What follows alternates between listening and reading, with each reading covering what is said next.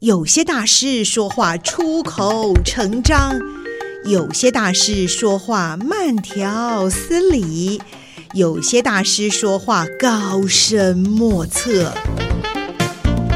今天就让大师说说人话吧，保证听得懂、听得入神、听得如痴如醉。现在就和宋怡一起进入听得懂大师，让大师说人话。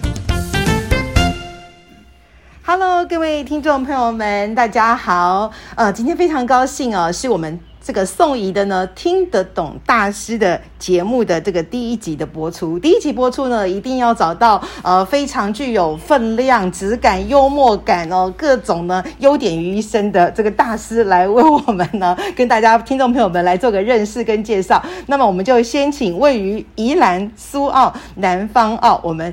三钢铁工厂这个文物馆的这个廖大庆廖老师来跟我们听众朋友们打个招呼，廖老师你好，哎，宋台长好，那个正声电台的各位听众朋友们大家好，是。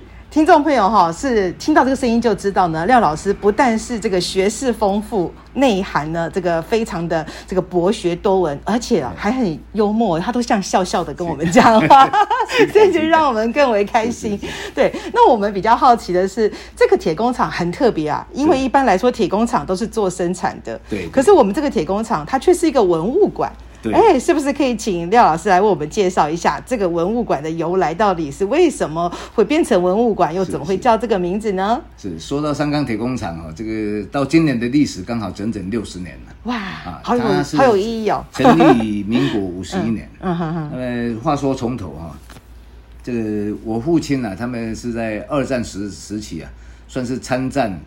日本兵幸运没有战死的一群，嗯哼。那么在台湾光复以后，哈，可以说是百业萧条。那个时候的人呢，如果想要，当时也没有什么工商业，哦，也没有什么服务业之类的。那么最好讨生活的，不是上山砍柴，要不然就到海边捕鱼。这个都是大自然留给我们的一个一个天然资源，反正向大自然攫取。哦，那我父亲他们是原来是南投人，那二战结束以后呢，那就。他以前是学机械的，那么就想到说，台湾有几个渔港啊，那需要有这种机械的这种技术，那么他就逛到这个南方澳这边来啊。那原先是在一个洗身铁工厂里面担任一个技技师，那在在那边呢讨讨生活了。那结果没想到在这个地方呢就落地生根，因为表现得太好，老板把这个这个自己的表妹哈就介绍给他当当老婆了。哦，所以对，所以就想把他留住在这边。是啊，是啊，这是一个很好的办法，让他在这边成家立业，这样子。对对，就是想想说这个人要把他留下来。那留下来是留下来，但是薪水没有涨啊。嗯。啊，孩子陆续出生，所以越来越生活不够，所以就想办法一定要在，要一定要自己要要想办法要成家立业了。是。那跟他相同情况的还有另外两个哈，哦，那一个叫姓冯，一个姓林的，嗯哼，那这两个朋友呢，都都原来都是这个原来这个洗身铁工厂的技师，是，那他们三个人志同道合，而且各技术上各有专精，所以娶了老婆生了孩子以后，为了为了让生活更更好过一点，薪薪水没有因为你生孩子给给的多嘛，是，那所以他们就三个人合伙。就出来创立这么一个工厂，uh huh. 这是在民国五十一年的时候哦，uh 到今年一百一十一年，刚好是整整六十年。哦，我们都没生吧？哎、我们都没生，我没生啊，没生。老师，我，我知道您的比较有经验，你是前辈。是是是那 那在创立工厂的时候呢，他们三个人自认是一个金刚组合了。嗯，那三只金刚呢，就把它取名叫做三钢铁工厂。哦，所以三钢铁工厂不是不只是三位做钢铁的人，还是指着三只金刚。他们对自己蛮有期许的啊。所以现在很多人在写这个三钢的钢啊，都都写成钢铁的钢，其实不对，它是。金刚的钢，金刚的钢呢是刚刚好的钢那个钢，哦，是竖刀旁的。哦，对呀，是啊，是金刚的竖刀旁哦，所以是既是金刚又是刚刚好，所以这三人组合就是一个刚刚好的 组合，这样。三人沉重了，特别三人哈 是一个最最稳定的一个形状。是的，那他们这个工厂一一一做啊，就没想到这样一晃就已经维维持了蛮长一段时间。啊，但是有一件事情就是要特别提出。那个我父亲呢，他们在创立十这个第十年的时候，他就意外去世。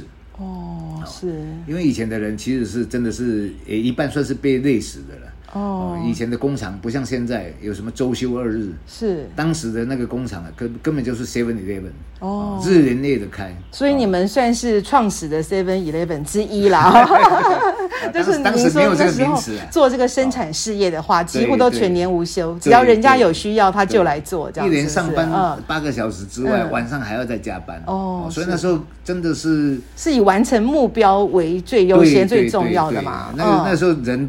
工作是是认为是一种自然的的现象，是啊，那人就是要努力。对，那以前呢，如果书不读的话，就是要学一技之长。嗯，那这个工厂呢，除了是工厂的角色之外，它也算是一个职业学校的一个角色。嗯嗯嗯，提供那些那个书念不下去的的的这些学生们来这边学一技之长。嗯嗯，那三年四个月毕业以后，也等于算是学到一技之之长。嗯嗯嗯，啊，这个三钢铁工厂，我父亲在从事。这个工作到第十年有一次意外哈，啊就去世。去世以后，工厂另外两个股东呢，对我们家家族一直很照顾。嗯嗯。哦，以前的人在那个我父亲他们那个年代哈，在南化这个地方，大概男人就是负责主事生产。是。那女生在家里其实也没有什么其他服务业，也没有第二专长可以去去去上班生产，所以他们呢就只能在家相夫教子。所以，我父亲，我我母亲等于是大门不出，二门不迈的，嗯，都在家里，这就主事主持家务的。那我父亲去世以后呢，突然间家里生计顿时依靠，啊，突然间就就好像山崩地裂一样，嗯，啊，那也不知何去何从。那还有另外两个股东呢，以前的人说重情重义的哈，是，那请我母亲来。担任会计，一直哈也一起加入这个服务的阵容。名为会计啊，其实我母亲也不是学会计的，是是，就来这边哈帮忙收收账啊，哈记记账啊之类的。啊，呃，总是有一个名分，那么领一份薪水呢，家里几个孩子才能够拉拔长大。是啊，就这样子，这个工厂就这样一直经营了四十四十三年啊，嗯，啊，最后结束了。是这个结束的时候也是怎么结束呢？是因为我们工厂生产出去的。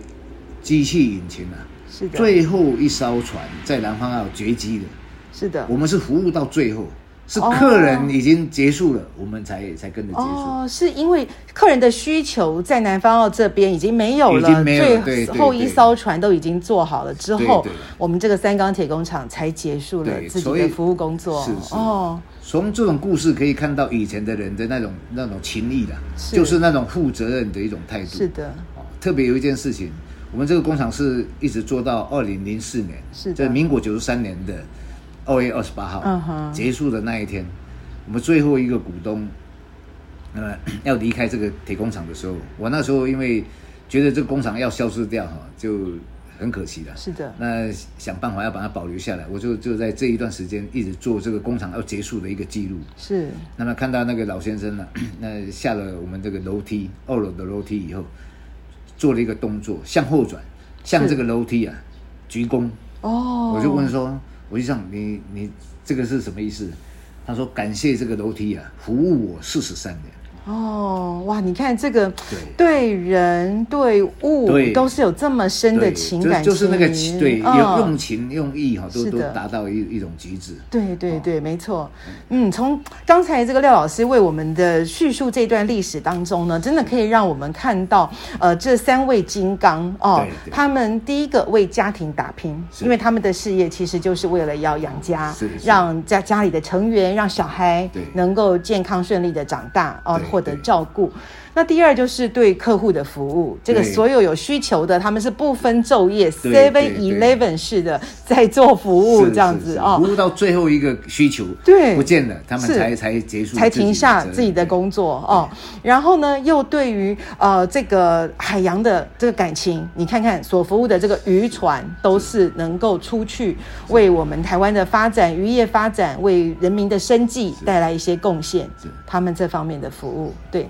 对，然后另外呢，还有，我觉得刚才很感动的说，你看在离开的时候对着楼梯，深深的一鞠躬，哦，所以对于人事物，对于海洋大自然的生态，都充满了感恩感激。是是，我我自己听了也很感动。我没想到，我今天本来是很开心说，说哦，南方哦是海边嘛，海洋嘛，哦，渔港嘛，来这边看一看。我知道这边也是一个观光的圣地哦，来跟廖老师请益。结果我们就获得了一个这么珍贵的一个开始的一个资讯。